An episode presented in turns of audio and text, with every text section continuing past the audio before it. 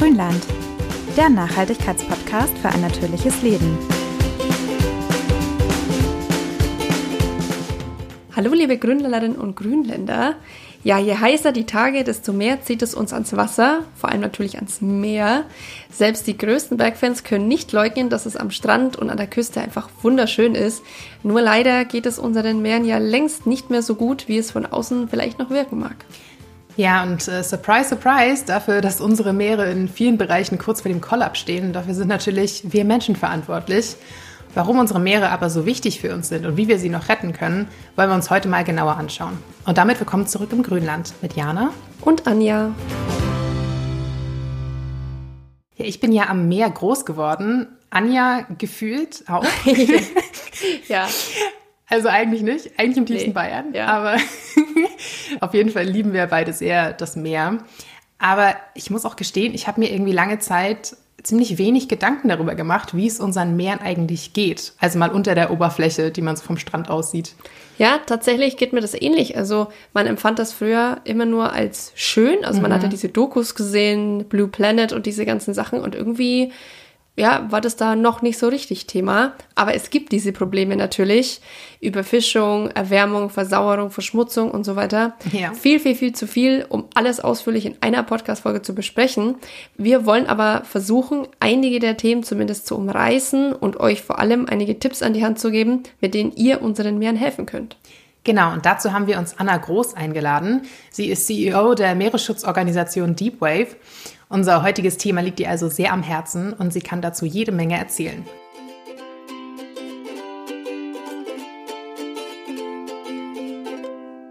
Ja, liebe Anna, erstmal herzlich willkommen bei uns im Grünland. Herzlichen Dank, dass ich bei euch sein kann. Ja, sehr gerne.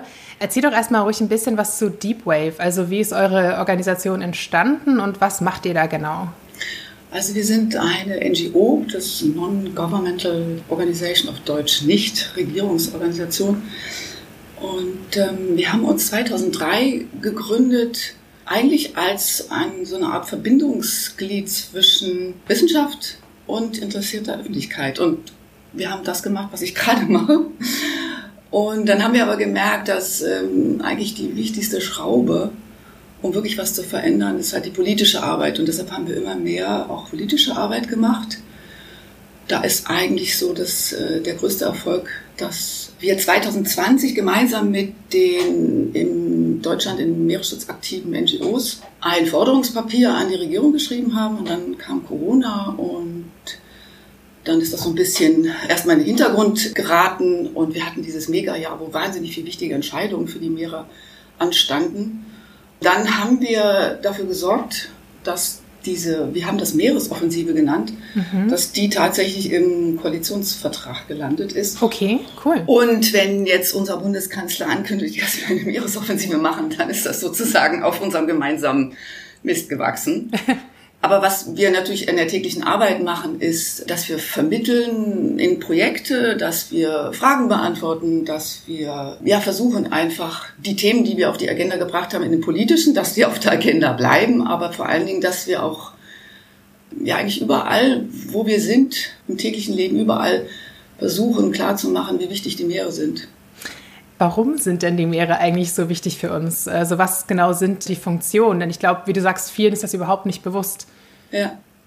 Also was, was für uns wirklich ganz positiv ist, das ist, dass die junge Generation das voll auf dem Schirm hat. Also wenn man jetzt bei einer Fridays for Future Demo ist, dann sieht man halt wirklich ganz viele Plakate, wo man merkt, das ist klar. Mhm. Und für die ältere Generation, die eben bis jetzt auch in der Politik das Sagen hatten, ist das komischerweise nicht präsent. Das ist so ein, also man kann das an, dieser, an diesem Gegenbild vielleicht deutlich machen, das ist so ein Luxusproblem. Also wir haben einfach die Erfahrung gemacht, das fällt immer hinten runter, wenn irgendwo ein Absatz gestrichen werden muss, dann sind das die Meere. Okay. Ja. Aber dieses, dass wir auf diesem Planeten, der ja ein blauer ist, also nehmt, stellt euch einen Globus vor dann dreht ihr den mal und da gibt's eine Stelle, wo es einfach nur blau. So. Deshalb nennt man das ja die Blue Marble. Ne? Ja. Worauf ich auch immer noch hinweise, es wird immer gesagt, 71 Prozent, ja, äh, das ist aber die Oberfläche und wir haben bis 11 Kilometer die meiste, das meiste Teil der, des Meeres ist Tiefsee, ist Volumen. Und das ist der größte Lebensraum, den wir haben. Alles, was das Meer macht, auf das sind wir angewiesen, um zu überleben. Klimakrise können wir nicht wuppen, wenn wir nicht verstehen, dass wir, ähm, das hört sich so komisch an, aber den Meeren helfen müssen. Also die können natürlich auch ohne uns, ne, das ist klar, die können ohne uns super gut auch klarkommen. Aber wenn wir vorhaben, hier noch weiter auf diesem Planeten mitzuspielen, dann müssen wir radikal völlig unseren Umgang äh, mit den Meeren ändern. Genau, was konkret tun die denn für uns? Atmen. Jeder zweite Atemzug, den du holst, kommt aus dem Meer. Wir haben auf unserem Flyer so eine schöne Atemübung, die Luft holen. Du atmest die Luft aus dem Land, also von dem Wald in deiner Nähe ein oder und der zweite Atemzug kommt halt aus dem Meer. Dann ist es die größte CO2-Senke. Also wir haben jetzt ist es immer mehr gerückt ist in den Fokus, dass Mangroven und Seegraswiesen und wir haben in Europa und in unseren Meeren auch in den deutschen Meeren Seegraswiesen, dass die halt eine viel größere CO2-Senke sind als alles, was an Land passieren kann. Und wenn wir dann so lustige Sachen vorhaben wie den Tiefseebergbau, mhm. Dann wird halt das, was gespeichert ist, also wieder freigegeben. Dann Fische, also Milliarden von Menschen hängen von Fischen ab. Wir in Europa nicht. Wir brauchen unseren Eiweißbedarf nicht damit zu decken. Aber die Fische sind auch wichtig, essentiell, damit der Ozean leben kann. Im Englischen gibt es dieses schöne Wort Thriving Oceans. Und Thriving kann man eigentlich nicht übersetzen. Also dieses, mhm. es gedeiht, es ist lebendig. Ja, beim Thema Artenvielfalt ist ja auch die Überfischung immer so ein Schlagwort, das oft fällt, dass es ein riesiges Problem ist. Wie schauen denn aktuell die Dimensionen aus? Welche Auswirkungen hat denn konkret die Fischereiindustrie aktuell auf die Meere? Wir empfehlen da immer Seaspiracy. Ja. Das geht ja nicht in dem Film nur über Überfischung, also als ein, ein abgeschlossenes Thema, sondern der Film zeigt halt ganz großartig, wie alles mit allem zusammenhängt. Und das ist ja so ein bisschen Follow the Money mäßig, ne? dass der mit einer Sache anfängt und dann immer guckt, okay, wer steckt dahinter und wer gibt denen das Geld und wer hat das ja. Siegel irgendwie ins ja. Leben gerufen und so weiter. Ja. Also ich meine, Seaspiracy ist natürlich, also der ist schon sehr reißerisch, finde ich, der Film was er vielleicht aber auch in gewisser Weise sein muss, weil viele Leute, glaube ich, einfach auch abgestumpft sind von den ganzen Horrorszenarien, die wir jeden Tag so sehen und lesen. Ja. Der ist ja auch ein bisschen kontrovers, also, ne, aber ich glaube, um, ja, um, um, das Problem ja, also, an sich darzustellen, ist das schon, ist das schon ein guter, guter Tipp auf jeden Fall, ja. Ich finde den überhaupt nicht reißerisch. Okay. Und es gibt vom BUND so einen sehr guten Faktencheck dazu. Also das war auch, wir hatten auch mit der Kollegin vom BUND da diese Veranstaltung gemacht, weil also zum Beispiel die Psychofischerei, die, die der absolute Wahnsinn ist, das taucht da gar nicht auf. Das hatten wir jetzt gerade auf unserem Filmfestival. Ich habe immer gehört, guck dir den bloß nicht an, das ist der Horror. Und ich habe gedacht, nee, der ist noch soft zu dem, was es eigentlich wirklich da draußen los ist. Die Psychofischerei, also S-A-I-K-O, ist eine Methode an der Westküste Afrikas, die gerade mal so eben drei Millionen Menschen gegen deren Ernährung gegen Null fährt. Und die Regierung kann nur zugucken, weil sie nichts machen kann. Und wir müssen dabei bedenken, die Trawler, die da fahren, das sind auch europäische, das sind nicht mal nur die bösen Chinesen, das sind europäische, die die westafrikanischen Küsten leerfischen, damit wir hier unsere Luxusfische haben können.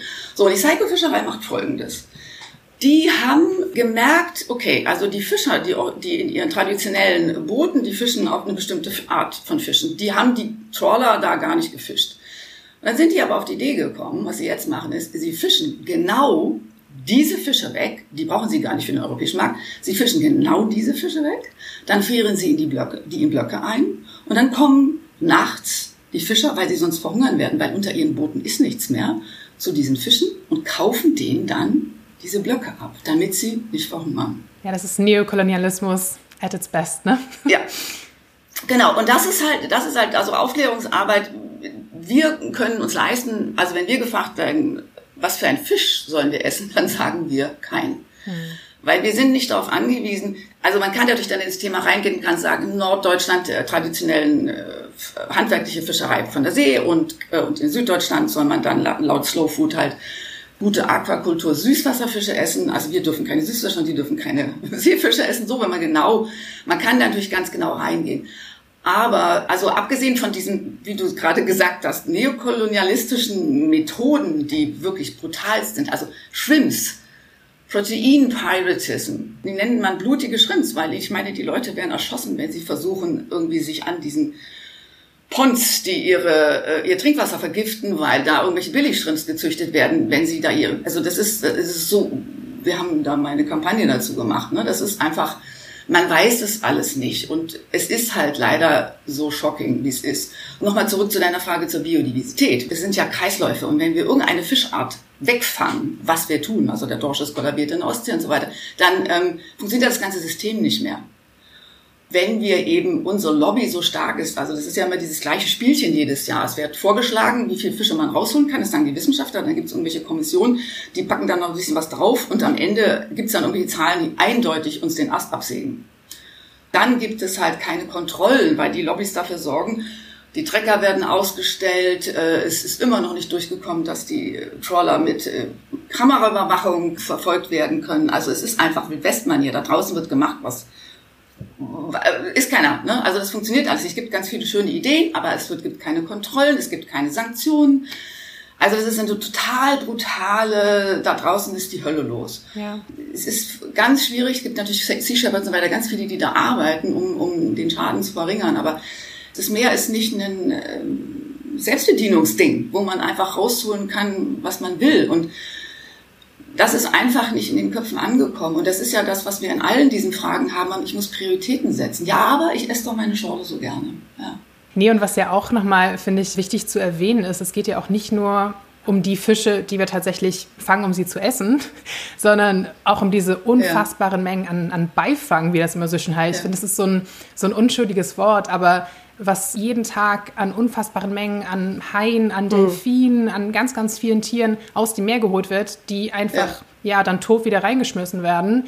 Das ist ja auch ein Riesenproblem. Also das geht ja nicht nur um, um Dorsch und Lachs und keine Ahnung was, sondern die Ökosysteme werden ja auch wirklich nachhaltig zerstört, weil wirklich die ganz wichtigen Räuber und so weiter rausgeholt werden und das noch nicht mal, weil man sie essen möchte, also nicht mal für Haifischflossen, Suppe oder was auch immer, sondern wirklich, weil sie einfach nur zufällig mit ins Netz kommen. Ne? Also das ist ja, ja. auch nochmal ein Riesenthema. Genau, also du hast es richtig gesagt, das ist halt so ein Moment, wo der Mensch sich einfach herausnimmt zu entscheiden, das ist ein Lebewesen, da habe ich mich entschieden, das zu essen, was schon mal absurd genug ist. Und das ist ein Leben, also wenn ich jetzt nicht darauf angewiesen bin, ich, ne, wie gesagt, ein paar Milliarden Menschen sind darauf angewiesen oder Millionen, sondern ich entscheide einfach, dieses Lebewesen ist Müll. Und das ist eine krasse Entscheidung. Ja? Und ich schmeiße es wieder zurück. Und das ist natürlich auch das Problem bei den ganzen Zahlen. Deshalb, ne, ich arbeite, wie ihr gerade gemerkt habt, Milliarden, Millionen. Ich halte überhaupt nichts von Zahlen, weil wenn wir sagen, bestimmte Fischbestände sind überfischt, da in den Zahlen sind nicht, sind, also in bestimmten Zahlen ist nicht der Beifang drin und nicht die illegale Fischerei, weil das kann man gar nicht, das wird ja gar nicht gemessen. Also wir haben in Deutschland die, seit langem die sogenannte vollumfäng, vollumfängliche Anlandepflicht. Ja, das heißt, alles, was du rausholst, musst du angeben. Das funktioniert aber nicht. Ja, klar, ich meine, was auf der Hochsee irgendwo passiert, ne? wer soll das kontrollieren? Also, ja. ja. Also es gibt so ein, irgendwo habe ich mal so ein Bild gesehen, wo man so ein, so ein, das ist so heftig, wo man so sieht, wie so ein Trawler, das mal so einfach mal ins Meer schüttet, was er nicht brauchen kann. Und es sieht von oben aus, vom, vom, vom Hubschrauber, von so einer Drohne, wie so eine, wie so eine riesengroße weiße Schleppe, die er hinter sich herzieht. Und das sind alles tote Fische. Ja, Wahnsinn. Das zeigt halt unseren Umgang mit unserem Planeten. Also das ist, das ist unser, so eins unserer Hauptbilder, mit denen wir arbeiten. Wir sind hier Gast. Mhm. Würdet ihr in euer Haus jemand lassen, der es ausraubt bis auf den letzten Millimeter, es dann mit Plastik füllt, ähm, die Luft so versauert, dass ihr irgendwie erstickt, äh, so viel Lärm macht, dass euch die Ohren platzen? Nicht so gerne, ne? ne? Ist irgendwie nicht so ganz, was man von einem Gast erwartet. Und ja. Ja, apropos Raubbau, wenn du schon davon sprichst, ist ja auch ein Riesenthema. Also ich meine, über Raubbau an den Meeren hören wir ja meistens nur, wenn mal wieder irgendeine Katastrophe passiert ist. Also wenn irgendein riesiger Öltanker seine Ladung verliert oder sowas. Wir holen ja aber auch generell tagtäglich wirklich riesige Mengen Öl, Gas, Sand und so weiter aus dem Meer, mittlerweile auch Mineralien und seltene Erden. Wie beeinflusst das die Ökosysteme unter Wasser denn? Wie soll ich das beschreiben? Ähm, ja, ich habe einfach äh, so ein Bild im Kopf. Ich war letztes Jahr eingeladen auf so eine, mit so einem kleinen Segelboot die haben Mikroplastikproben genommen, die werden dann ausgewertet und die haben jetzt so eine Schottland-Umsegelung, äh, machen die gerade und die haben sich total gefreut, dass sie halt auf diese Überfahrt mit so einem, was ist so ein 8-Meter-Segler äh, von Schottland, äh Quatsch, von Dänemark nach Schottland. Und dann haben sie auf die Seekarten geguckt und dann sagte er, ey Anna, ich fahre nur, das ist der Wahnsinn, ich fahre nur zwischen Booten durch. Das sieht man natürlich nicht, wenn man nicht auf eine Seekarte guckt. Guckt euch, äh, ihr habt alle den Atlas vor, da ist nichts zwischen ähm, Norddänemark und Schottland. Es ist voll. Okay. Es ist Autobahn, es ist voll. Was macht das mit den Meeren? Also die, naja, es ist immer ein Eingriff, also in ein, ein, ein, ein funktionierendes Ökosystem wird ja nicht nur gestresst, sondern es wird halt zerstört. Also wenn man sich so Karten anguckt, dadurch, dass das eben nicht nur so ein bisschen ist, sondern in einer sehr großen äh, Dimension und immer mehr passiert. Ähm, und wenn Ölkatastrophen sind, dass man eigentlich immer noch nicht weiß, wie man damit umgehen kann. Also bei uns war, wir waren ja aktiv als die Deepwater Horizon. Ähm, da waren die meine Teamlerin im Kindergarten.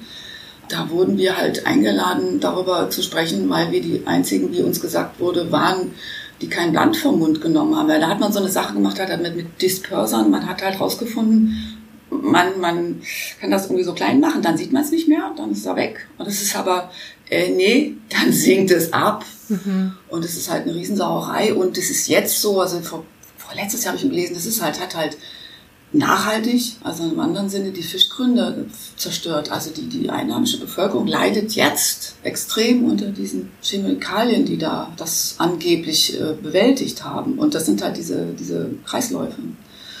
Und ich meine, das größte Problem, was wir jetzt haben werden, weil du sagst, ne, selten eher noch gibt es keinen Tiefseebergbau und wir hoffen, dass es so bleibt, weil äh, es noch, ist viel ja. zu aber ja. Deutschland hat sich auch schon Rechte gesichert, habe ich gelesen. Ja, ja, klar, genau. Also da, wir sind da an, an, an vorderster Front, wie immer. Und ähm, also es gibt so ein, jemand sagte so schön, wir sind dabei, in dieses Thema genauso hineinzuschlafwandeln wie in das Plastikthema. Also beim Plastik haben wir ja das Problem, dass es einfach völlig absurd ist, dass einer riesigen Industrie erlaubt wird, so einen Irrsinn zu machen, etwas ja. zu produzieren, was wir nicht mehr wegbekommen. Ja. Also das ist ja, das ist ja eigentlich der Punkt. Wir mit unserem Recycling, das ist ja alles nur Augen, Augenwischerei. Der Punkt ist ja, dass es erlaubt wird, sowas überhaupt zu machen. Allmählich begreift man das, aber es ist in gewissem Sinne eigentlich zu spät. Und mit dem Tiefseebergbau wird es uns ähnlich gehen. Im Moment haben wir das Glück, dass es eben noch keine Technik gibt, die sich rentiert. Also Solvara 1 ist irgendwie bankrott gegangen und niemand wollte diese tollen Maschinen haben. Das war so eine Stelle, wo sie das probieren wollten. Und es interessiert uns auch überhaupt nicht, dass da irgendwo in, ich weiß nicht was, in Polynesien so ein paar ähm, Menschen auf ihren Inseln da sehr drunter leiden werden, wenn wir das machen. Also da gibt es natürlich starke Protestbewegungen, aber die kommen hier nicht an. Aber es ist immer dieses Wirtschaft gegen was ist wichtiger? Und das ist immer so ein Totschlagargument.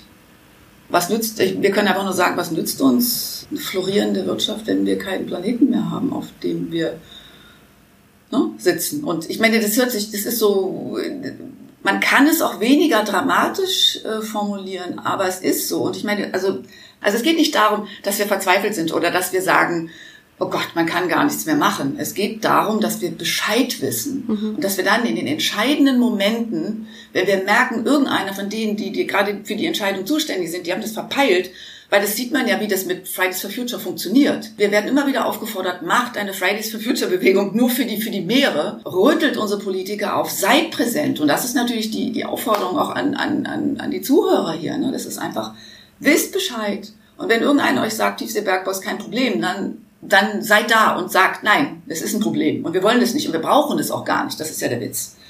Antje Boetius, eine sehr gute Kollegin von uns, die das AVI leitet, das Alfred Wegener Institut, sagt immer, das Problem ist, wir können unsere Zukunft nicht spüren. Also das tut uns nicht weh jetzt, müsste es aber. Was würdest du sagen, so unterm Strich, was sind so die drei größten Probleme, mit denen sich das Meer in Zukunft befassen muss und was können wir alle dagegen tun? Also das, was meistens gesagt wird, ist die Überfischung, dass das das Hauptproblem ist. Also da ist es natürlich das eigene praktische Verhalten, also dieses klassische, ne? also mein Kassenzettel oder mein Verhalten im Supermarkt ist eine politische Entscheidung. Dann ist natürlich ein ganz, da haben wir noch gar nicht drüber gesprochen, also der Klimawandel ist natürlich ein ganz großes Problem. Korallensterben, das ist auch eben nicht, dass da so ein paar Tauchgebiete einfach mal verschwinden, sondern das ist die Nahrungsquelle von ganz vielen Menschen. Und es ist halt der Hotspot, der, also die Korallenriffe sind das artenreichste Ökosystem, was wir haben. Und äh, nach den derzeitigen Berechnungen werden wir 2050 einfach keine mehr haben. Ja. Bleaching hat mit der Versauerung zu tun. Das ist dieses Phänomen, dass wenn man eben CO2, also wenn das Wasser saurer wird, weil es mehr CO2 aus der Luft aufnimmt, dann ist es so dieses Phänomen, wenn ihr eine, werft mal ein Stück Kreide in ein Glas sauren Sprudel, wie es in Süddeutschland heißt, Mineralwasser, dann löst sich das auf. Und das passiert halt mit allen Lebewesen, die Kalkschalen bilden müssen, das sind, also, oder die eben ein Kalkskelett haben. Ja, die, die, die lösen sich auf. Also wenn man jetzt shocking sein will, kann man sagen, stell dir vor, deine Kinder können keine Knochen mehr bilden. Weil Korallen sind Lebewesen, das sind keine Pflanzen, das sind Tiere. Ne? So. Mhm. Und durch den Hitzestress äh, stoßen die halt ihre, die, die, die, haben ja, machen ja auch Photosynthese, weil sie in, der, in ihrer Haut so Algen eingelagert haben. Und durch die Erwärmung und der Spielraum ist ganz klein. Also wenn es ein bisschen Grad wärmer ist, dann produzieren diese Algen toxische Stoffe und dann stößt die Koralle die aus und das ist dieses Bleaching. Dann werden sie weiß dann ersticken sie aber, weil die Algen sie mit Nahrungsmitteln, also mit Nahrung versorgen. Da ist natürlich unser Verhalten alles das, was wir sowieso schon wissen, was wir vermeiden sollten oder was wir tun können, um die Erderhitzung zu reduzieren. Das dritte ist halt das mit dem Tiefseebergbau, also auch spread the word, sich bewusst sein, ähm, unser Konsumverhalten zu ändern, weil Erneuerbare sind wichtig, aber auch da geht es um, um Kreisläufe und um das Bewusstsein. Ja, wie verhalte ich mich? Wie gehe ich mit, mit meinem Energieverbrauch um? Aber das ist das eigentlich das Wichtigste, dass, dass wir Bewusstsein dafür haben, dass das das nächste Problem ist nach dem Plastikproblem. Ja. Ja, und genau Plastik natürlich auch ein Riesenteil Ding. Also ja. hast du jetzt auch schon angedeutet und ich glaube, wie du sagst, da sind sich auch immer noch viele nicht bewusst. Man denkt so, ja, ja, ich kaufe hier meine PET-Flasche und dann wird die ja gut recycelt. Wir exportieren ja aber immer nach wie vor wahnsinnig viel Plastikmüll. Ja. Niemand weiß genau, was damit passiert oder nicht. Ähm, also das kann durchaus sein, dass die Flasche, die du hier kaufst, irgendwo in Südostasien im Meer landet. Ja. Was wir auch noch gar nicht gesagt haben, ist ja letztendlich auch wieder auf die Fischerei bezogen, dass der allergrößte Teil an Plastikmüll, die man zumindest oben sieht. Also was Mikroplastik angeht, ist nochmal eine andere Sache. Aber was in diesen Müllstrudeln drinsteckt, das ist ja zum größten Teil auch Fischerei. Netze oder Fischerei-Equipment in irgendeiner Form, was halt entweder verloren geht oder halt einfach ins Meer geschmissen wird, wenn es kaputt geht oder was auch immer. Also das ist ja auch nochmal ein, ein Riesending. Also wenn man sagt Plastik, ja, es ist schön, wenn du auf deinen Strohhalm verzichtest, aber auch da spielt Fisch wieder eine wahnsinnig große Rolle. Da geht es natürlich auch wieder um Kontrollen, also dass das nicht einfach wirklich, wie, es so schön heißt, im blauen Regal entsorgt wird. Im blauen Regal?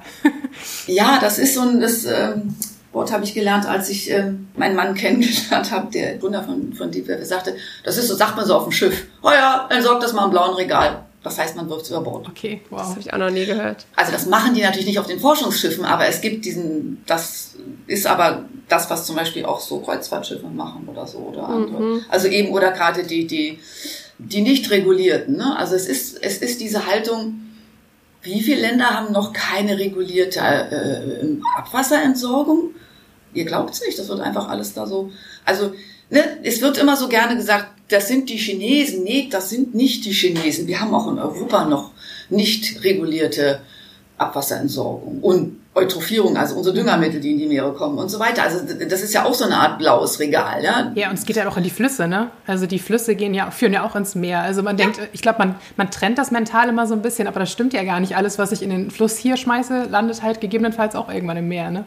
Genau, genau. Wir hatten so eine Kampagne, die wir eigentlich machen wollten und dann kam Corona dazwischen. Wir haben auf unserer Seite so ein Bild, das ist ich habe die ganzen Flüsse gezeichnet und das sieht wirklich aus wie so ein Lungenflügel. Also die Meere beginnen an der Quelle von jedem Fluss, weil alles, was da reinkommt, landet im Meer. Und wir haben eine Kooperation mit einem Bio-Berghotel in den Alpen und die sagen, ja, das ist uns klar, weil nach der Schneeschmelze, ihr glaubt gar nicht, was die Touristen hier alles liegen lassen. Also Skischuhe und ich weiß nicht was, Stöcke und so. Wenn wir das nicht auf, was da alles unter dem Schnee vorkommt, wenn wir das nicht aufsammeln, dann landet das in diesem wunderschönen Bergbach und wir haben die Wasserscheide, also entweder geht's dann rechts irgendwie, weiß ich nicht, ins Schwarze Meer oder es geht dann nach links in die Nordsee. Mhm. Und das ist uns, also das ist denen klar. Also deshalb, als wir diese Kooperation gemacht haben, meinten die, ihr müsst unseren Gästen nicht erklären, warum wir mit einer Meeresschutzorganisation kooperieren. Also wir hatten so die verrückte Idee, dass wir Meeresschutzgebiete am Bach hier ne, einrichten und da einfach mal exemplarisch zeigen, was es heißt, was man eben wirklich tun kann, um, um, um die Meere zu schützen. Weil natürlich, ich selber kann konkret. Es das heißt ja nicht, dass wir nicht auf den Plastikstrohhalm verzichten sollen. Das sollten wir schon. Ne? Also Klar. das ist ja nicht umsonst. Das darf man nicht vergessen. Und das braucht man sich, also nicht, auch nicht, dass man sich darüber lustig macht. Aber man darf nicht vergessen, dass die großen amerikanischen Plastikrecycling-Dinger äh, erfunden wurden von der amerikanischen Plastikindustrie. Also um die Aufmerksamkeit zu shiften. Du meinst jetzt diese Strohhalm-Kampagnen zum Beispiel? Oder? Nee, überhaupt die Idee, dass Plastik recycelt wird. Ach so, okay, ja. ja. Also zu sagen, das ist gut, mach das. Wahnsinnig viel Augenwischerei. Genau. Und aber dieses, das also sozusagen dieser Impuls, das ist, das ist halt so ein Reflex der großen Industrien, das immer auf die Verbraucher abzuwenden. Ne, das heißt nicht, dass wir das natürlich, dass es wichtig ist, weil ich sage immer, wir müssen an allen Schrauben drehen. Wenn mein Haus brennt, dann bin ich über jeden Tropfen Wasser dankbar, der es löscht. Da sage ich nicht, das will es nicht. ne? Also alles, wir müssen an allen Schrauben drehen und das ist natürlich unser Alltag.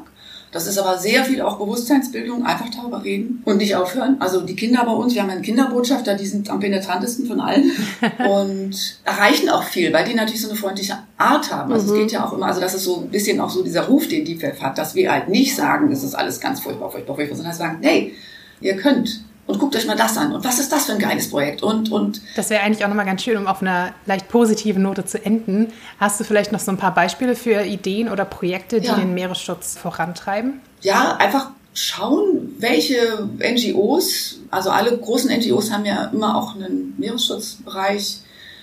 Wir staffeln das also.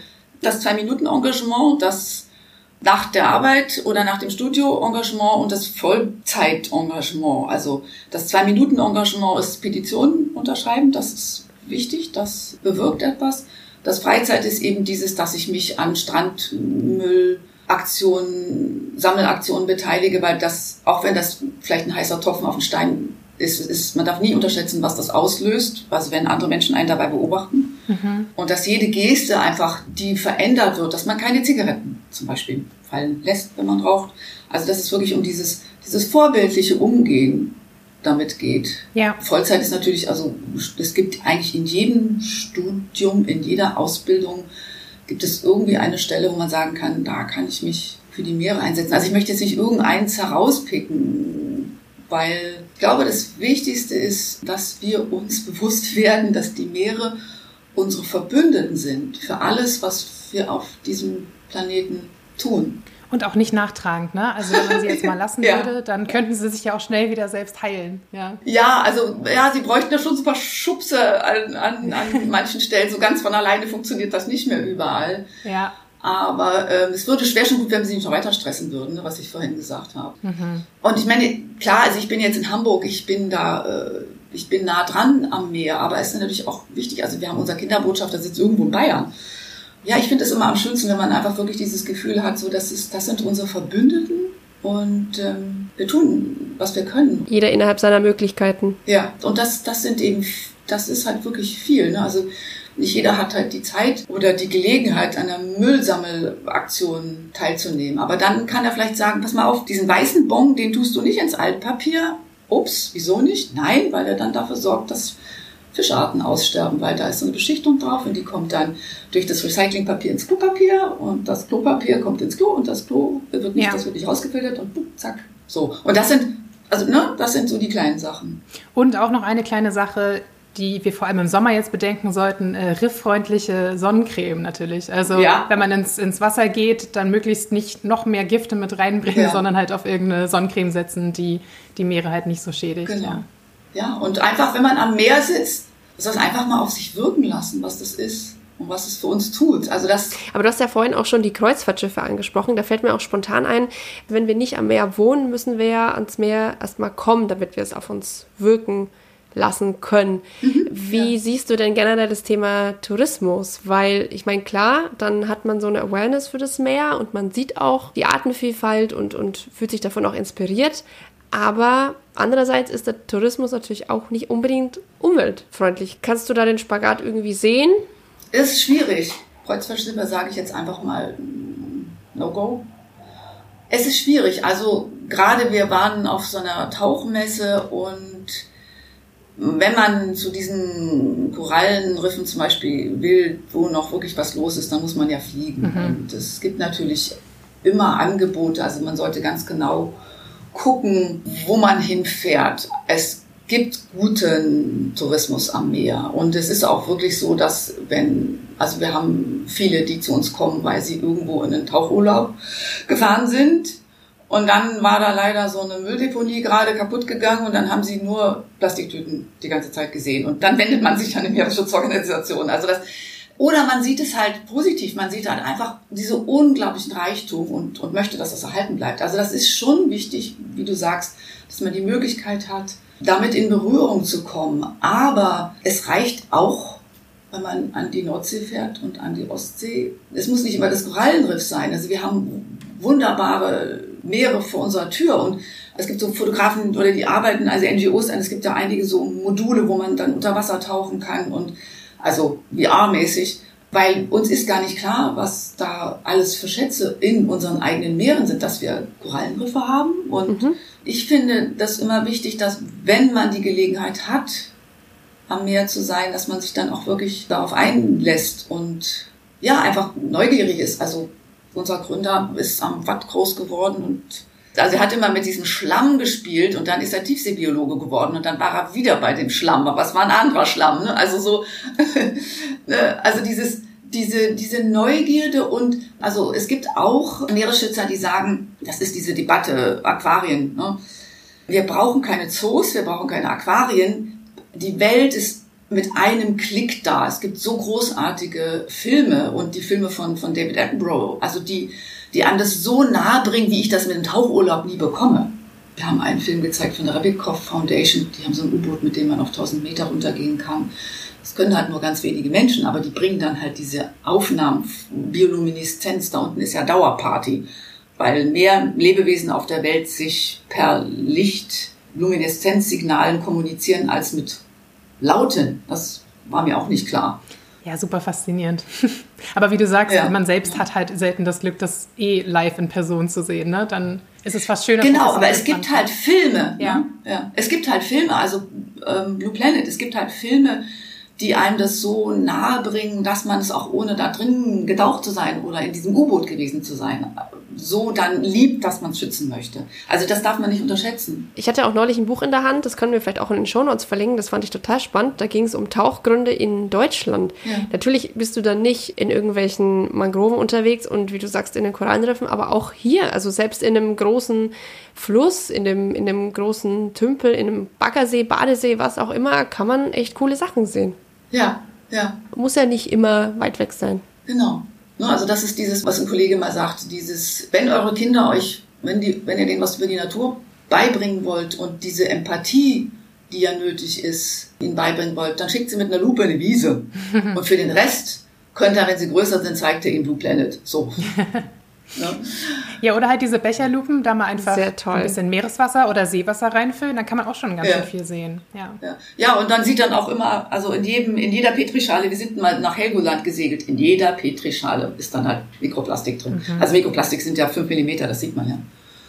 Klar, ich meine, die Tourismusbranche ist halt, also wir haben das Walfang-Moratorium, was Petra Daimer, wofür sie gesorgt hat, dass das überhaupt möglich ist, Nein, sie hat dafür gesorgt, dass es möglich ist, weil sie eben die Walfänger umgeschiftet hat zu einem nachhaltigen Tourismus. Also das darf man ja auch nicht unterschätzen. Und bringt halt auch jede Menge Geld, ne, dass man sinnvoll einsetzen kann eigentlich. Genau, also das ist eben einfach wirklich, man kann nur sagen, man muss genau hingucken. Und man muss halt selber sich, das war das, was wir schon öfter hatten, jetzt dieses Prioritäten. Also es gibt keine Ausreden, sondern es gibt Wege. Also Ausreden zählen nicht. Ne? Dieses, wenn ich mir Werte meine Prioritäten weiß, wie ich die setze, dann fällt es mir leichter, auch bestimmte Entscheidungen zu treffen. Und diese Entscheidung, das ist ganz wichtig, was sind keine Verzichte. Na, Sie haben ja in dieser ganzen Debatte immer diese, es ist ja so, bei uns wird ja so in so eine Verzichtsdebatte verlagert. Und ich sage dann immer, ich verzichte nicht auf den Flug nach Malle, wenn ich nicht nach Malle fliege, sondern ich verzichte ja in diesem Moment schon auf Arten, die ich nie kennen werde, auf Meere, die nicht voll Plastik äh, sind, auf Korallenriffe, die noch existieren könnten. Ich, mit dem, was ich gerade tue, verzichte ich ja eigentlich auf etwas. eigentlich eine ganz schöne Sichtweise. Verzichten tust du so oder so und dann ist es eigentlich schöner, auf die unwichtigen Sachen ja. zu verzichten und ja, sich halt bewusst zu machen, dass die anderen viel langfristiger und äh, in viel größeren Dimensionen einfach wichtig sind. Ne? Ja.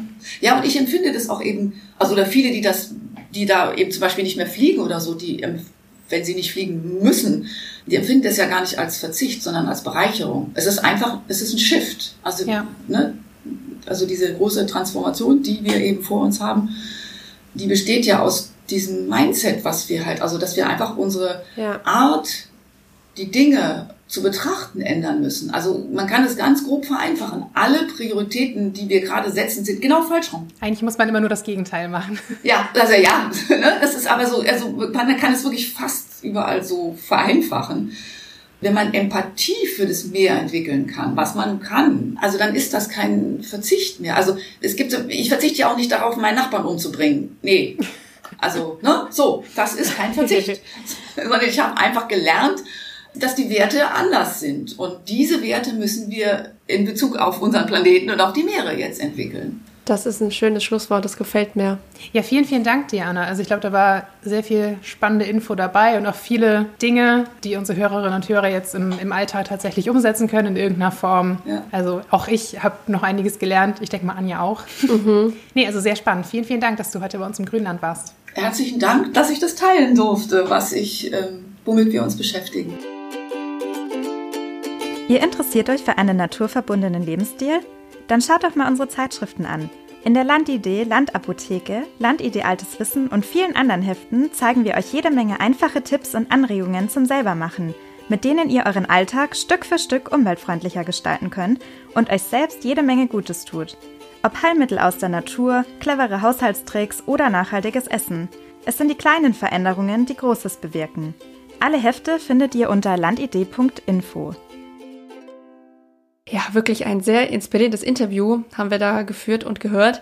Ja, vom Meer kann man gar nicht genug haben. Ich habe mir tatsächlich das Meer mehr oder weniger unter die Haut stechen lassen. Ich hatte die Woche einen Tattoo-Termin, habe mir einen wunderschönen Wal auf den Oberarm tätowieren lassen. Ja, das ist echt cool geworden. Sehr detailliert, sehr hübsch geworden tatsächlich. Und was ich auch cool finde, du hast ja auch diesen, diesen kleinen Taucher dir dazu tätowieren lassen, dass man so quasi die, den Größenvergleich nochmal hat, eigentlich wie winzig wir sind im Vergleich zu diesem Wal. Das finde ich auch cool. Ja, das ist tatsächlich auch, was ich, was es auch so ein bisschen bedeuten soll, dass wir halt im Vergleich zu dem, was auf der Welt so kreucht und fleucht, was es so gibt an Naturwundern, sind wir einfach so klein und der Tätowierer hat mich gefragt, ob ich nicht einen Freediver nehmen will, also komplett ohne mhm. Equipment und ich habe gesagt, nee, weil es ist nicht unser Element. Also wir, klar, es gibt diese Apnoe-Taucher und die halt ohne Sauerstoffflasche das machen, aber es ist nicht unser Element, so wie es halt auch nicht unsere Erde ist. Und ich fand es eigentlich ganz cool zu sagen, ja. Wir sind da nur Gast da unten. Wir sind nur Gast und wir sind so wenig spezialisiert eigentlich. Wir können zwar alles so ein bisschen ganz gut sehen, ganz gut hören, ganz gut riechen, aber wir haben nicht diese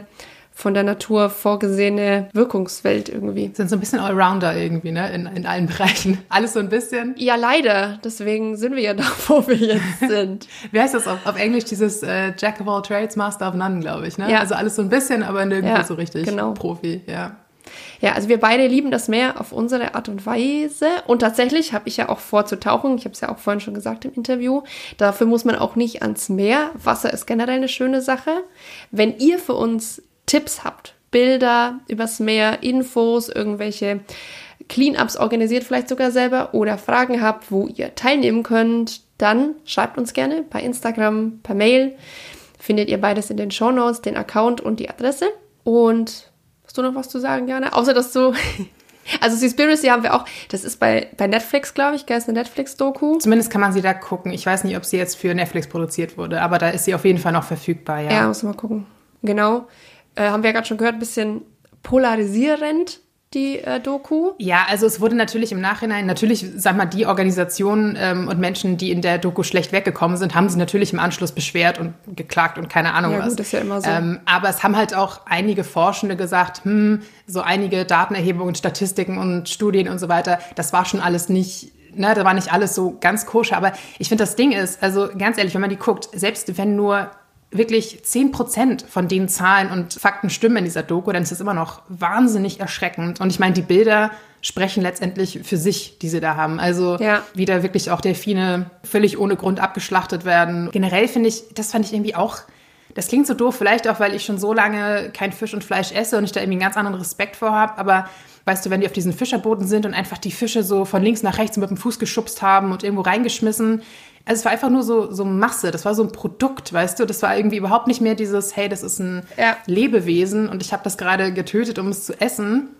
Also das fand ich irgendwie erschreckend, dass da so völlig jedweder Respekt irgendwie vor, vor diesem Tier verloren gegangen ist. Also, und ich finde einfach, um um mal so ein bisschen wieder ein Gefühl dafür zu bekommen, wie diese Industrie, es ist ja wirklich nicht nur dieses, ach romantisch irgendwie, Fischer fährt raus aus seiner kleinen Jolle da irgendwie und, äh, äh, weiß ich nicht, holt fünf Fische auf, aus dem Wasser, sondern es ist ja wirklich auf einer unfassbar riesigen Skala und das mal sich wieder so vor Augen zu rufen, äh, ich finde allein dafür ist die Dogo das schon, schon wert, dass man irgendwie ein bisschen im Hinterkopf hat, wo ja. der Lachs aus der Tiefkühltruhe halt herkommt. Es ist auch nicht besser als Massentierhaltung, nur dass man sich halt irgendwie den, den Schritt der Haltung spart. Das ist so Massentierjagd eigentlich. Auch Beifang. Ich glaube, es weiß nicht, ob es gesagt wurde in dieser Doku, weiß, erinnere ich mich nicht mehr, aber dass 50 Prozent von allem, was aus dem Meer geholt ist, einfach Beifang ist. Mhm. Also 50 Prozent ist Müll. Das wird gefangen. Im besten Fall überlebt es das, aber in der Regel sind die Tiere dann auch verletzt und wir wissen alle, verletzte Tiere in der Wildnis bedeutet Beute. Also das wird dann auch nicht lange ja. gut gehen. Oder es holen sich die Möwen. Also das ist halt schon, das sind Dimensionen, da braucht man auch keine Zahlen, um zu sehen, dass das, dass das wirklich schlimm ist. Und ich fand tatsächlich auch, mir hat das viel geholfen. Ich weiß nicht, haben wir, habe ich das mal als Grünfutter gehabt? Ich weiß nicht mehr. Das Seelenleben, oder war es nicht das Seelenleben? Ah, es ist eins meiner Lieblingsbücher und ich kann mir nie den Titel merken, weißt du, das, das Oktopusbuch. Rendezvous mit einem Oktopus. Genau, danke. Rendezvous mit einem Oktopus von Cy Montgomery. So schön geschrieben. Auf der einen Seite, viele Leute sagen, es ist so überromantisiert, aber da geht es um eine, eine ist sie, glaube Journalistin, die jeden Tag in so ein Aquarium geht und da Forschern zuguckt, die sich mit Oktopussen beschäftigen. Oktopoden? Und da habe ich zum ersten also Mal... Ganz ehrlich, Anja. Fake-Fan. Oh, Entschuldigung. ich habe Germanistik studiert, aber man merkt das nicht. Äh, nee. Hast du nicht Journalistik studiert? Ja, das war ein Zweig davon. Also das war mein, mein ah, okay. Wahlfach sozusagen. Na gut, du bist entschuldigt. Ab dem Tag, ich, ich habe es ja vorher schon nicht gegessen, Fisch, aber ab dem Tag, wo ich das Buch gelesen hatte, mache ich auch alle Menschen darauf aufmerksam, die ich sehe, die sowas essen, also Tintenfisch, Ringe beim Griechen oder was auch immer, da kriege ich echt Herzrasen, weil ich mir denke, die sind so intelligent und so sozial und so faszinierend. Man kann das doch einfach nicht essen. Das ist ein Luxus, den Fische noch nicht genießen, mhm. dass man ihnen einfach sowas zuspricht. Und ich glaube, das Buch, das uns auch die Anna empfohlen hat, dieses, was wir von Fischen lernen können, das werde ich mir jetzt auch mal zu Gemüte führen. Das, glaube ich, könnte das so ein bisschen leisten. Ich meine, wir brauchen das eh nicht, wir zwei. aber es wäre, glaube ich, gut für manche Leute einfach ein bisschen mehr Empathie zu zeigen für Tiere, die keine Mimik haben, oder? Ich meine, darum geht es doch. Sie sind nicht flauschig, sie haben keine Mimik. Ja. Und sie kommen halt massenhaft vor. Ja, da finde ich mir euch noch mal ein paar, äh, paar Quellen auf jeden Fall, ein paar Infoquellen, vielleicht ein paar Doku-Trailer oder sowas in den Show Notes. Dann könnt ihr noch ein bisschen ja. tiefer einsteigen. Ich glaube, dieses My Octopus Teacher, das auch auf Netflix ist, oh. das soll auch sehr gut ja. sein. Habe ich noch nicht geschaut. Das ist ganz toll. Ich meine, es gibt auch ganz tolle Dokus über Haie und so weiter zum Beispiel. Das ist halt auch so ein Riesenthema haben wir neues, glaube ich, auch schon mal kurz darüber gesprochen, dass da so viele Menschen immer noch große Angst haben, was mhm. völlig unberechtigt ist. Pro Jahr wird eine Handvoll von Menschen wirklich von Haien getötet und wir im Vergleich töten was Hunderttausende, glaube ich, irgendwie Haie jedes Jahr, wenn das reicht. Wahrscheinlich mehr. Ja. Also das steht überhaupt nicht im Verhältnis irgendwie und die sind so wahnsinnig wichtig fürs Ökosystem mehr und genau, all solche Dinge finde ich auch sehr wichtig, dass man sich damit beschäftigt. Ja. Gut, und wir haben aber auch noch ein paar andere Tipps für euch, wie immer. Wir starten mal mit unserem Grünfutter. Anja, was hast du heute dabei? Ich habe heute mal wieder einen Buchtipp. Yay. Wie ich finde, einen etwas anspruchsvolleren heute mal. Das habe ich nämlich in der Pressemeldung gesehen vom Verlag und musste mir das direkt bestellen. Das heißt Katar. Sand, Geld und Spiele. Stimmt, da hast du mir mal von erzählt, vor Monaten, ja. Ja, ist erschienen bei CH Beck, ist von Nikolas Fromm, einem Politikwissenschaftler der Helmut Schmidt Universität der Universität der Bundeswehr in Hamburg. Sein Forschungsschwerpunkt sind eben die arabischen Golfstaaten, insbesondere Katar. Und ich habe mir das Buch geholt. Du weißt, ich bin nicht so wahnsinnig interessiert an Fußball. Aber anlässlich der aber WM. Ja. Anlässlich der WM und eigentlich noch viel mehr anlässlich des Ukraine-Konflikts mhm. ist es ja jetzt nicht mehr nur eine Fußballsache geworden, seit, seit Robert Habeck in Katar war, um da so ein bisschen nee. zu vermitteln für unser Gas- und Ölauskommen dachte ich, ich beschäftige mich mal damit. Sehr nett ausgedrückt, ein bisschen zu vermitteln. Ja, ja wie soll man es sagen? Du weißt, wir sind, wir sind beide große Fans von Robert Habeck, aber nur weil man jemanden gut findet, muss man nicht alles gut finden, was er macht. So ist es. Und deswegen dachte ich mir, ich lese mich mal ein bisschen ein, weil ich weiß nicht, also ich bin wirklich kein Fan von Klischees. Ich glaube auch, dass ich nicht so klischeebeladen denke wie viele andere Menschen, aber bei den Arabischen Emiraten bin ich immer so ein bisschen, mm, ich weiß nicht, wie es dir da geht. Ja, die haben halt einfach keinen guten Ruf. Ich sag mal, alles, was an Informationen rausdringt, ist oft halt nicht besonders positiv. Ne? Das muss man leider sagen, gerade bei Katar. Ja. Und das Buch liest sich so ein bisschen wie ein Essay. Es ist auch tatsächlich relativ kritisch, wie sich das auch entwickelt hat. Also die sind natürlich sehr ja, geschäftstüchtig das kann man einfach nicht anders sagen. Ich meine, die haben jetzt auch ihre Chance gerochen einfach durch, durch den Konflikt in der Ukraine.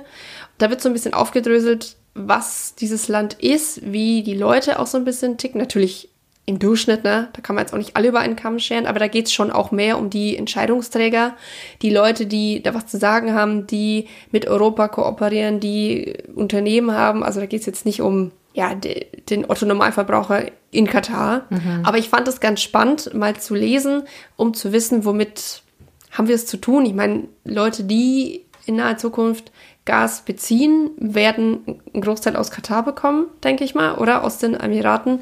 Und ich finde es immer ganz gut, damit reden zu können. Ist das eine gute Sache? Ist das keine gute Sache? Auch in diesen Ländern gibt es natürlich Ausbeutung bis hin zu fast Sklavenarbeit, also wo Leute wirklich gerade aus Indien, wusste ich auch nicht, dass ganz viele Leute aus Indien, wenn sie da keine Perspektive haben, mhm. in die Emirate gehen, auch nach Saudi-Arabien, nach Dubai, um da zu arbeiten, auch in der Ölindustrie, unter üblen Bedingungen. Man weiß schon so ein bisschen, in welche Richtung es geht. Also viel besser als Russland ist es jetzt irgendwie nicht. Aber ich finde, es ist ganz gut zu sehen, wer steht da dahinter, wer ist das? Was sind das für Leute? Mhm. Was steht uns vielleicht noch bevor? Und ich fand, das war mal eine ganz gute Ganz gute Einordnung, genau. Katar, Sand, Geld und Spiele von Nicolas Fromm, äh, C. Habeck. Und auch nicht allzu lang, glaube ich, oder? Nicht allzu lang, weil ich habe es neben mir liegen mit, warte mal, sehr langes Quellenverzeichnis. Was ja immer ein gutes Zeichen ist. ja, 150 Seiten. Ja, das, das geht dann ja auch für ein politisches Essay, sag ich mal, das kann man sich mal gönnen. Ja. Auf jeden Fall sehr interessant. Mhm. Was hast du? Ich habe Surprise mal wieder eine Doku, diesmal von Arte. Die heißt Kreislauf des Lebens, die Gaia-Hypothese. Es geht da, das hatte ähm, Anna, glaube ich, im Interview auch kurz mal angerissen, das Thema äh, um Kreislaufwirtschaft. Okay. Und ich meine, kennt ihr wahrscheinlich den Begriff, also es ist halt ein Wirtschaftssystem, das auf der Idee basiert, dass nichts verschwendet werden darf wir kennen das so von bestimmten Produkten, ne? Also die wirklich zu 100 Prozent irgendwie aus Recyclingmaterial sind oder sowas. Das ist halt eigentlich der Traum, sage ich mal. Denn wie wir wissen, wir haben Ressourcenknappheit in wahnsinnig vielen Bereichen, dass man einfach sagt, hey, wir haben schon so unfassbar viel produziert über die letzten Jahrzehnte. Was wäre, wenn wir einfach mal das ganze Plastik, Metall, was weiß ich, das ganze Material, das wir schon haben, einfach in neue Produkte umwandeln können. So, ne? Mhm. Die Doku erzählt halt Geschichten von so verschiedenen Menschen, ich glaube vier Stück waren das, die so das Konzept der Kreislaufwirtschaft mit geprägt und beeinflusst haben. Also teilweise auch sehr persönlich, was ich irgendwie immer ganz schön finde. Das wurde dadurch so ein bisschen ja, nahbarer irgendwie. Also jetzt nicht so eine, so eine langweilige Wirtschaftsdoku oder sowas, irgendwie überhaupt nicht. Es geht auch viel um diesen Erfinder, Dr. James Lovelock. Der ist 102, aber noch super fit zumindest geistig. Und von ihm stammt nämlich auch diese Gaia-Hypothese, also aus dem, aus dem Titel der Doku. Und die kommt halt von Gaia, das ist ja so die, die Erde als Muttergottheit quasi. Die Hypothese besagt halt etwas, das für uns heute eigentlich, glaube ich, selbstverständlich ist, aber damals halt ziemlich revolutionär war. Also, dass die Erde inklusive der darauf lebenden und nicht lebenden Materie einen geschlossenen Superorganismus darstellt. Also, dass alle Lebewesen und ihre Umwelt eng miteinander vernetzt und auch voneinander abhängig sind. Ich fand es tatsächlich so interessant, dass ich mir auch das Buch dazu bestellt habe. Er hat so ein kleines Buch dazu auch geschrieben. Das heißt, Moment. Ah ja, ich habe jetzt die, die englische Version. Da heißt es einfach nur Gaia tatsächlich. Ich weiß nicht, ob es auf Deutsch vielleicht die Gaia-Hypothese auch heißt oder sowas. Finden wir raus. Finden wir raus. Verlinken wir euch auch in den Show Notes. Ist auf jeden Fall auch ein ziemlich kurzes Buch, also auch so 150 Seiten. Das wollte ich mir demnächst mal gönnen. Und genau, einfach anhand dieser verschiedenen VisionärInnen in der Doku werden halt so konkrete Lösungen aufgezeigt, was ja immer schön ist, wie wir halt im Einzelnen, aber auch gemeinsam zu so einer kreislauforientierten Gesellschaft finden und dafür natürlich alles überdenken müssen, was wir momentan so als selbstverständlich hinnehmen, also wie wir unsere Nahrung produzieren, unsere Städte aufgebaut sind, unser Finanzsystem, die Modeindustrie und so weiter. Also da werden so verschiedene Themen halt einfach äh, ja so ein bisschen abgefrühstückt, sage ich mal. Man guckt sich halt an, was wir in den jeweiligen Bereichen möglich und was sollten wir vor allem anstreben. Genau, fand ich echt ganz cool. Aber schon auch mit, mit Lösungsvorschlägen. Also die, die Kreislaufwirtschaft genau. wäre quasi dann das Nonplus Ultra, oder? Das ist so ein bisschen. Genau. Okay. Also wie, wie man dahin finden kann, quasi mhm. mit konkreten Lösungsansätzen. Genau. Und dann auch so ein paar Leute dabei, die halt irgendwie ausgestiegen sind. Ich glaube, einer war richtig so in der Finanzwelt, halt irgendwie, hat auch richtig viel Geld gemacht und irgendwann halt so begriffen, das ist halt alles nicht wert und das ist alles irgendwie ziemlich sinnlos, was ich da mache. Ja. Und hat sich ne, dann halt in komplett andere Richtung bewegt, viel gespendet und so weiter und beschäftigt sich jetzt halt mit diesem Thema finde ich auch immer ganz erfrischend zu sehen, dass Leute irgendwie so ein bisschen aus diesem Trott aufwachen und irgendwie begreifen, ah ja, so, so kann es halt ja. irgendwie auf Dauer nicht weitergehen. Denn so viele Leute laufen halt echt mit Scheuklappen rum und sagen so, ja, ja, ist in Ordnung, solange ich nicht so viel nach links und rechts gucke, geht das schon irgendwie alles. Und das ist halt nicht so. Also wir müssen uns, wir müssen uns verändern und das So einfach können wir es uns nicht mehr machen. Das ist einfach nee, so. Nee, genau. Oh, ich habe da, ich hab da letztens dazu auch was gesehen, da habe ich auch wieder an der Menschheit gezweifelt. Das ist auch jetzt gerade Prime Day wieder. Mhm. Also von einem großen Anbieter von Internet. Äh, Zeug. Und das ist ja, Greenpeace hat es ja ausgerufen vor ein paar Jahren zum Hashtag Crime Day. Und da habe ich auch wieder, ich glaube auf der Insta-Seite war es, äh, gesehen, wie ein Mitarbeiter gefilmt wurde, wie er alle Bücher, die retourniert werden, zerrissen hat. Wo ich mir denke, Bücher. Ja. Wie zerlesen kann ein Buch sein, wenn ich es ein paar Tage daheim habe und dann wieder zurückschicke? Wieso muss ich sowas, also ja. so viel zur Kreislaufwirtschaft, ne? wenn nicht mal ein Buch wieder zurück in einen Verkaufskreislauf gehen kann. Also ja, ist einfach, weil die Lagerkosten hoch sind und halt dieses wieder einsortieren ist halt auch aufwendig und dann zerstört man es lieber. Ja. Ja. Habe ich gesehen und dachte mir, alles klar, da sind wir noch sehr weit weg von dieser Kreislaufwirtschaft, auch wenn es sehr wünschenswert wäre. Bitte fallt nicht auf diese Sachen rein. Also wenn man jetzt sagt, hey, ich brauche sowieso irgendwas dringend, auch da ne, appellieren wir immer, bitte guckt, ob ihr es auch irgendwo Secondhand zum Beispiel bekommt oder leihen könnt. Aber wenn ihr wirklich was dringend neu irgendwie braucht, meinetwegen nehmt das zum Anlass, um Rabatt zu kriegen, aber nicht, um noch 15 andere Teile zu kaufen, nur weil sie gerade günstig sind. Also das ist echt, ja. echt abartig, was an diesen Tagen da immer an Konsum ist. Genau mit dem Black Friday genauso. Jedes Jahr, wie die Leute alle völlig abdrehen und allen möglichen Kram kaufen, nur weil es ein bisschen günstiger ist. Also, ja. nee. Also ich verstehe, wenn jemand eine große Investition tätigen will, sei es eine Konsole oder irgendwas, und er wartet dann bis zu diesem Tag, sie günstiger zu bekommen. Ja dann denke ich mir aber trotzdem muss es wirklich bei Amazon sein. Mhm. Ne? Wir zwei achten da ja drauf. Es ist natürlich wahnsinnig einfach. Meine Schwester sagt immer, wenn ich es da nicht finde, gibt es es auch nicht. Und da ist was Wahres dran. Aber bei so Sachen, die du überall bekommst, eigentlich mehr oder weniger zum gleichen Preis wie bei einem Buch, muss es wirklich nicht sein. Und auch sonst, also ich finde, diese, die paar Euro, die man am Ende vielleicht spart, die sollte man eher investieren, um halt ein besseres Unternehmen zu unterstützen. Ja, weil irgendwann haben wir es da nicht mehr. Ich denke jedes Mal, ich denke jedes Mal an die ähm, von Marc-Uwe Kling, diese, diese Dystopie, Dystopie, wo auch immer man es bezeichnen will.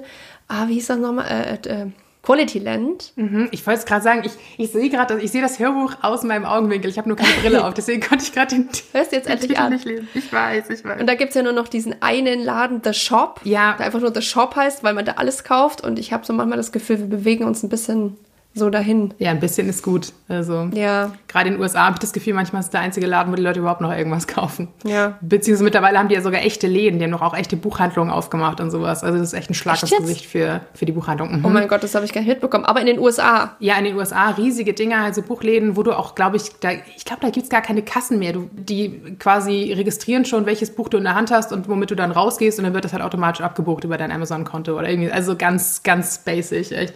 Wow. Ich muss ja sagen, ich hasse das. Ich bin so ein bisschen so, also mir sind Läden suspekt, wo du alles kriegst. Ich meine, ich verstehe schon dieses Problem, dass wenn du jetzt im Supermarkt noch einen Metzger hast und einen Bäcker, dass auch die kleinen Metzger und Bäcker kaputt gehen, aber das ist wenigstens noch alles Lebensmittel. Also, ja. ich weiß nicht, früher gab es auch Real überall, Real, die ja damit geworben haben, dass einmal hin alles drin. Mhm. Und ich fand das schon immer merkwürdig. Ich dachte mir, ich will doch nicht einen Fernseher und mein Brot und Schuhe. Ich will doch nicht. Das ist doch so unspezifisch, da, da kann doch das Personal gar nicht anständig geschult sein irgendwie. Nee, also, nee, nee. Oder? Geht's nur mir so? Ich finde das immer ganz suspekt irgendwie. Das ist, ich finde, das ist wie so Restaurants, also es sind ja meistens keine Restaurants, sondern mehr so Imbisse, die so sagen, ja, wir haben Pizza, Döner, äh, gebratene Nudeln, irgendwie Tapas, wo ich mir denke, Leute, nee, also mir ist lieber, ihr fokussiert auf euch so fünf bis zehn Gerichte und die macht ihr dann auch gut und nicht irgendwie alles, äh, alles so halbgar und komisch und Fertigprodukte. Ja. ja. Ja, bei uns im Dorf finde ich es total witzig. Wir haben den Griechen und wir haben den Döner. Also ein griechisches Restaurant und ein Döner und beides sind Bulgaren. Das feiere ich schon irgendwie ein bisschen, weil ich mir denke, okay, das ist, das ist schon fast Völkerverständigung. Aber ja, es ist irgendwie. Man denkt immer, es kann ja nicht authentisch Landesküche irgendwie sein. Ach, das will ich gar nicht sagen, aber. Wir schweifen total ab gerade. Total, ja. Wir kommen jetzt aber zum Ende. ja. Also, genau, wenn ihr noch irgendwelche coolen Tipps für uns habt, fürs Grünfutter oder natürlich auch rund zum Thema Meer, mhm. dann schickt uns sehr gerne eine Mail oder eine Nachricht auf Instagram, da freuen wir uns. Und wir hören uns dann in zwei Wochen wieder. Bis dahin, ciao.